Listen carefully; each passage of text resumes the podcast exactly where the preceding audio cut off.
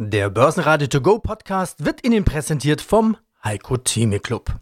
Werden Sie Mitglied im Heiko Theme Club. heiko-theme.de Börsenradio Network AG Marktbericht Der Börsenpodcast Im Börsenradiostudio Andreas Groß gemeinsam mit Sebastian Leben und Peter Heinrich. Das gesunde Rechtsempfinden der meisten Deutschen ist heute belohnt worden. Cum-Ex-Geschäfte sind Steuerhinterziehung und somit strafbar. Punkt. Die Bundesrichter haben mit ihrem Urteil in Karlsruhe Klarheit geschaffen und all denen in die Suppe gespuckt, die sich auf angebliche Gesetzeslücken hatten herausreden wollen.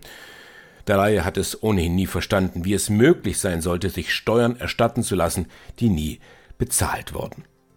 Am Markt war heute eher abwarten die Devise, abwarten auf die Signale der US-Notenbank Fed, tapern und wenn ja, wie sehr, das ist die bange Frage.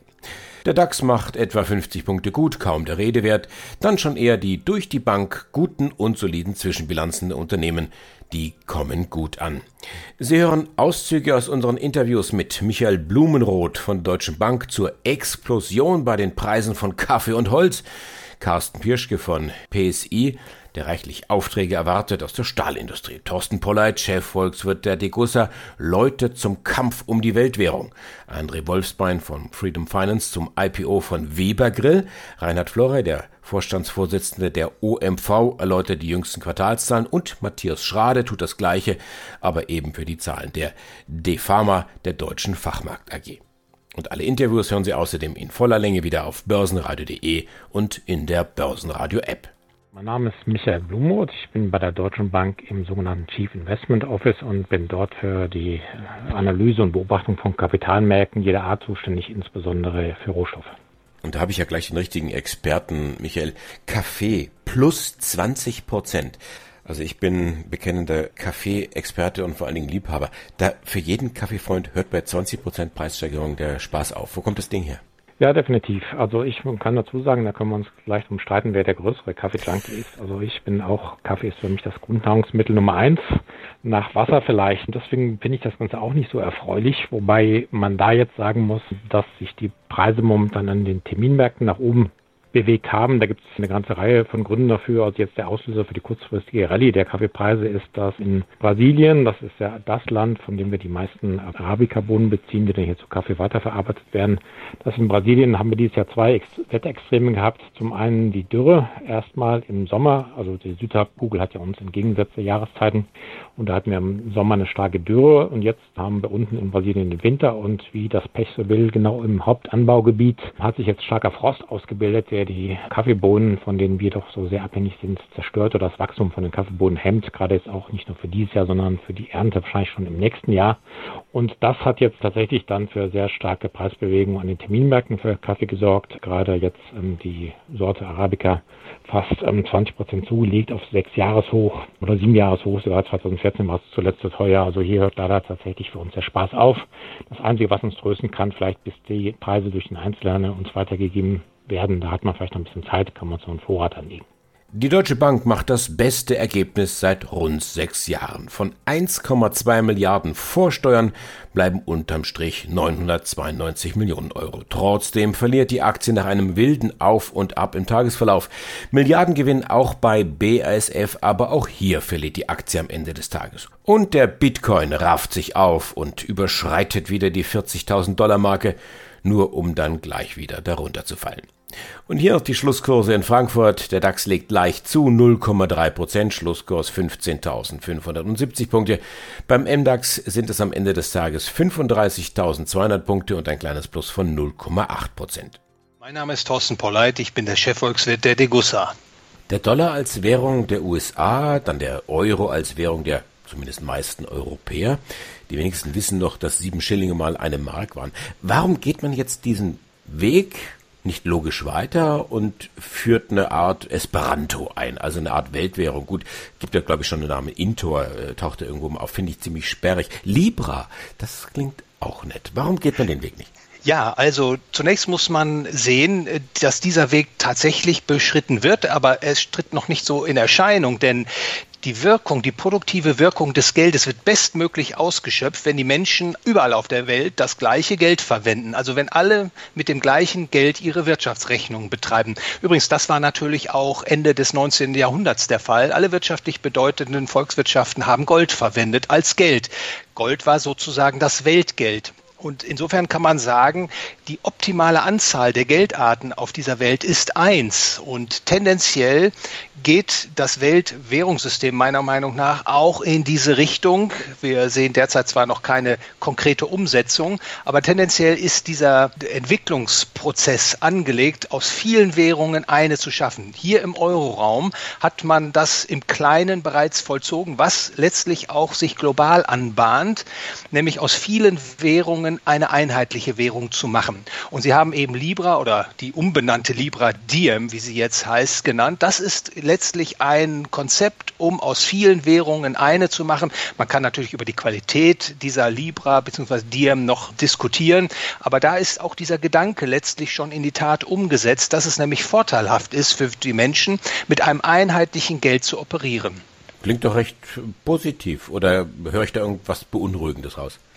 Ja, das die entscheidende Frage dabei ist natürlich, wer bestimmt denn, was für eine Geldart letztlich die Welt zu verwenden hat wird diese Entscheidung den freien Märkten überlassen, also dem Konsumenten, der dann frei entscheiden kann, welches Geld, welche Geldart er verwenden will, oder wird dieser Prozess politisch entschieden, dass also Regierungen entscheiden, ihre Währungen beispielsweise gegen eine supranationale Währung einzutauschen, wie das im Euroraum passiert ist, oder beispielsweise wie das denkbar ist. Sie sprachen eben vom Konzept des Ökonomen Robert Mandel, der sagt, die großen Währungen sollten mit festen Wechselkursen einander gebunden werden und dann in einen sogenannten Sektor umtransformiert werden. Und dann hätte man ein politisches Weltgeld, ein politisches Fiat-Weltgeld. Und in der Abwägung, soll das der freie Markt machen oder soll diese Entscheidung politisch getroffen werden? Da ist die letztere Entscheidung sehr gefahrvoll, denn das würde bedeuten, dass man letztlich endet mit einer Weltmonopolwährung, die politisch bestimmt ist. Und das kann ich an der Stelle nur noch einmal betonen und unterstreichen. Das wäre geradezu dystopisch. Warum? Weil natürlich ein Weltgeld gesteuert von einer Weltzentralbank ein einheitliches Weltmonopol darstellen würde. Die Geldverwender hätten keine Möglichkeit, bei Fehlern in der Geldpolitik etwa auszuweichen, auf andere Währungen überzugehen. Auch der Anreiz, so ein Weltgeld für politische Zwecke einzuspannen, die Inflation in die Höhe zu treiben, das Bargeld abzuschaffen, eine Negativzinspolitik durchzuführen, also all das, was letztlich dem Bürger, dem Unternehmer schadet, dem wäre Tür und Tor geöffnet und deshalb Deshalb kann man nur warnen vor einem einheitlichen politischen Geld-Weltmonopol. André Wolfstein, mal wieder traditionell im Studio. Okay, fassen wir ein bisschen vorläufig zusammen. Also wir haben mit Tor Industries, ja, klassisch Fahrzeughersteller, Knaus Tapper, ein Camperhersteller. Mhm. Dann haben wir natürlich noch Thule Boxen, das ist klar. So, mhm. und dann haben wir natürlich Zelte, Hinten dran am Camper hängt natürlich noch das Fahrrad wahrscheinlich. Fahrrad, genau. Jetzt können wir uns eigentlich über den gemütlichen Teil unterhalten, Essen und Trinken. Genau, genau. Also was beim Campen nicht fehlen darf, ist natürlich der gute Grill, richtig? Man will ja auf jeden Fall schön die Steaks braten, die, die Würstchen dann mit den Komparsen bzw. mit der Familie in den Yeti-Stühlen sitzen und das gute Wetter, also gegebenenfalls das gute Wetter genießen. Was ich heute Interessantes mitgebracht habe in diesem Kontext, ist ein IPO. Ja, also ähm, wie du weißt, beziehungsweise wie, wie die Zuhörer wissen, also wir bei Freedom Finance haben uns ja auf die IPO spezialisiert. Und es kommt tatsächlich im äh, zweiten Halbjahr dieses Jahres ein Großgewicht aus der Grillbranche hm, auf den Markt, nämlich Weber Grill. Kennst du wahrscheinlich, oder? Ja, ja, ja. Die Dinge, die, die so, so, so extrem teuer sind, oder? Also ich habe genau, keinen. genau. ich habe, also ich muss zugeben, also ich habe ein billiges Imitat äh, vom Kaufland. Ja, okay. Weber Grill ist ja der Finder des Kugelgrills übrigens in den 70er Jahren schon. Das habe ich erst vor kurzem gelernt. Mhm. Aber mhm, Weber genau, Grill, Weber, Weber äh, gibt es schon, schon, schon seit langem. Ja, ja, meine Nachbarn haben durchaus solche Geräte die kosten ja bis zu 2500 Euro für einen Grill. Es ist schon, schon ein teures ja, Steg. Ne? Das ist ja, mittlerweile ist, ist, ist ja so ein Grill auch ein Statussymbol. Also man möchte da auch wirklich sich im Premium-Segment ähm, eindecken und Weber-Grille oder Weber-Grills gehören auf jeden Fall dazu. Wirklich super Sache. Also ich habe tatsächlich mal beim Freund von mir ein großes Weber-Grill ähm, benutzt. Ja, also selbst benutzt. Also ich, ich grill ja auch unheimlich gern. Ich meine, ist schon auf jeden Fall ein Qualitätsprodukt. Also äh, natürlich liegt es an den Grillenden, wie das Gericht dann wird, ja, aber sind schon auf jeden Fall sehr gute Qualitätsprodukte. Und nicht nur das, also die haben, also als Aktien bzw. als Unternehmen gesehen, haben die ja wirklich wirklich heiße Wachstumsraten, um das mal so auszudrücken. Also im abgelaufenen Geschäftsjahr verkaufte Weber Grills und Zubehör, also im Wert von über eineinhalb Milliarden US-Dollar wirklich nur an Grills und Zubehör. Muss man sich auf jeden Fall mal durch den Kopf gehen lassen. Einen schönen guten Nachmittag. Reinhard Florey, CFO der OMV AG aus Österreich. Wir haben heute die Quartalsergebnisse für das zweite Quartal und damit auch die Halbjahresergebnisse für das erste Halbjahr 2021 vorgelegt und sehr gerne berichte ich ein bisschen über die Details dieses doch sehr erfolgreichen ersten Halbjahres. Ja, ein wichtiges Thema in diesem ersten Halbjahr sind gar nicht nur die Zahlen, sondern auch die größere Entwicklung. Bevor wir also mit dem Zahlenwerk einsteigen, zoome ich mal ein bisschen raus. Wir sprechen ja seit vielen Monaten über ihre Transformation hin zu einem eher Chemie-, Gas- und Ölveredelungskonzern, eher weg vom herkömmlichen Ölkonzern, wie sie es ja in der Vergangenheit waren.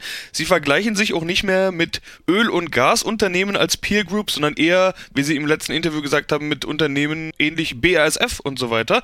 Bevor wir in die Zahlen schauen, so eine Transformation geht nicht von heute auf morgen. Das ist ein Prozess, vor allen Dingen nicht, wenn man eine Unternehmensgröße hat wie Sie. Wie kommen Sie voran mit der Transformation?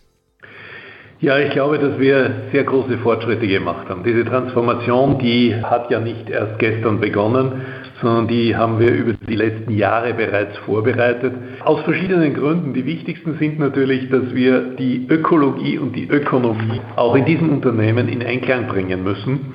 Und hier sehen wir sehr viele Möglichkeiten in der Transformation. Auf der einen Seite unsere CO2-Bilanz deutlich zu verbessern, deutlich nach unten zu bringen. Wir haben uns sogar das Ziel gesetzt, bis 2050 in unseren Betrieben, in unseren Operations CO2-neutral zu sein und auf der anderen Seite dabei nicht auf unsere Shareholder und auf die Ergebnisse, die wir den Shareholdern ja auch schuldig sind, zu vergessen. Und das hat uns in die Richtung gebracht, stärker die Chemie, in der die OMV ja traditionell stark ist, voranzutreiben. Und da ist uns letztes Jahr ein großer Coup gelungen, indem wir die Mehrheit der Borealis übernehmen konnten. Das war eine Transaktion von knapp 4 Milliarden Euro, das heißt groß für die Dimension der OMV, hat sich aber enorm bezahlt gemacht und ich glaube, das ist das, wo ich mit Zug und Recht sagen kann, wir kommen mit der Transformation sehr gut und sehr schnell voran. Denn in diesem ersten Halbjahr haben wir schon mehr als 50 Prozent unseres Ergebnisses mit Chemie und Materials gemacht. Das heißt, mit dem neuen Segment, das wir gegründet haben, als dritten Segment neben dem Upstream E&P-Bereich, den Raffinerien und Marketing, haben wir mit Chemicals und Materials ein neues Segment gegründet und das ist jetzt zum größten Segment angewachsen mit der Borealis hervorragende Ergebnisse, sowohl was die Profitabilität als auch die Cashflows betrifft. Mein Name ist Carsten Pirschke, ich bin Leiter Investor Relations bei der PSI Software AG in Berlin. Und die PSI entwickelt Software für Versorger und Industrie. Ich gehe mal ein bisschen zurück. 2019 war ein Rekordjahr, dann kam aber Corona. Kunden haben die Aufträge gestreckt, aber irgendwie nur kurz. Die Q1-Zahlen jetzt 2021, die waren schon mal stark und wir schauen uns jetzt die Zahlen an zum Halbjahr. 12% Umsatzwachstum, 87% EBIT-Steigerung. Sind Sie zufrieden? Immerhin vergleichen Sie sich ja mit dem Corona-Halbjahr. Ja, wir sind aber trotzdem zufrieden, denn selbst wenn Sie zwei Jahre zurückgehen und uns mit dem Halbjahr 2019 vergleichen, dann sieht man immer noch, dass da unterm Strich ein Zuwachs bleibt, ähm, beim Umsatz nicht so stark, aber auf jeden Fall beim Ergebnis, was bei uns ja auch im Vordergrund steht, dass wir die Marge Stück für Stück weiter nach oben bringen wollen in unseren unterschiedlichen Geschäftsfeldern. Das vergangene Halbjahr war sicherlich ja, es ist schwer im Nachhinein einzuschätzen, aber wir hatten natürlich Beeinträchtigungen durch Corona. Wir hatten diese Lerneffekte, insbesondere ähm, auch auf der Kundenseite, bestimmte Prozesse wie Abnahmen und ähnliches äh, digital per Videokonferenz zu machen. Das hat am Anfang ein bisschen geholpert und da kann ich mir vorstellen, dass gerade im zweiten Quartal wir auch den einen oder anderen Umsatz nicht realisieren konnten und das dann in der Folge nachgeholt haben. Aber zusammenfassend, wir sind zufrieden und auch im Vergleich zu 2019 sieht man, glaube ich, dass wir an unseren langfristigen Wachstums- und vor allem Ergebnisverbesserungstrend gut angeknüpft haben. Jetzt hatte ich gelesen, ein Stahlhersteller hat die CO2-Handelssoftware bestellt, schreiben Sie im Bericht. Sie kennen natürlich den Spruch von einer Schwalbe und dem entsprechenden Sommer. Wann ist denn Sommer? Oder wie können Sie mir diese Größenordnung erklären? Ja, äh, wir haben seit längerem schon ein Energiehandelssystem im Portfolio, das wir in den vergangenen Jahren auch um die Möglichkeit erweitert haben, am CO2-Emissionszertifikatehandel teilzunehmen. Da haben wir zunächst natürlich an die klassischen Energieversorger gedacht, für die das ein Thema war. Wir sehen jetzt tatsächlich die ersten Anzeichen, dass das der Einführung der CO2-Bepreisung in immer mehr Sektoren für zumindest schon mal für energieintensive Industrien ein Thema wird. Sie haben recht, das ist ein Anfang mit dem ersten Hersteller, aber wir wissen ja, wo die Gesetzgebung hingeht und wir sehen da einen ganz, ganz klaren Trend, dass sich mehr und mehr energieintensive Unternehmen damit äh, werden auseinandersetzen müssen und eine entsprechende Software beschaffen müssen. Matthias Schrade, Vorstand der DeFarma. Die Pharma bedeutet Fachmarktzentren, haben wir ja schon häufig drüber gesprochen. Kleine bis mittlere Städte, 1 bis 5 Millionen Euro Kaufpreis. Unsere Überschrift zum Interview zu den Jahreszahlen war kaum Corona-Effekte, Höchstwerte bei allen Kennzahlen, mehr Dividende. So soll es 2021 weitergehen. Herr Schrader, heute sprechen wir über die Halbjahreszahlen. Können Sie die Aussage von Anfang des Jahres hier bestätigen?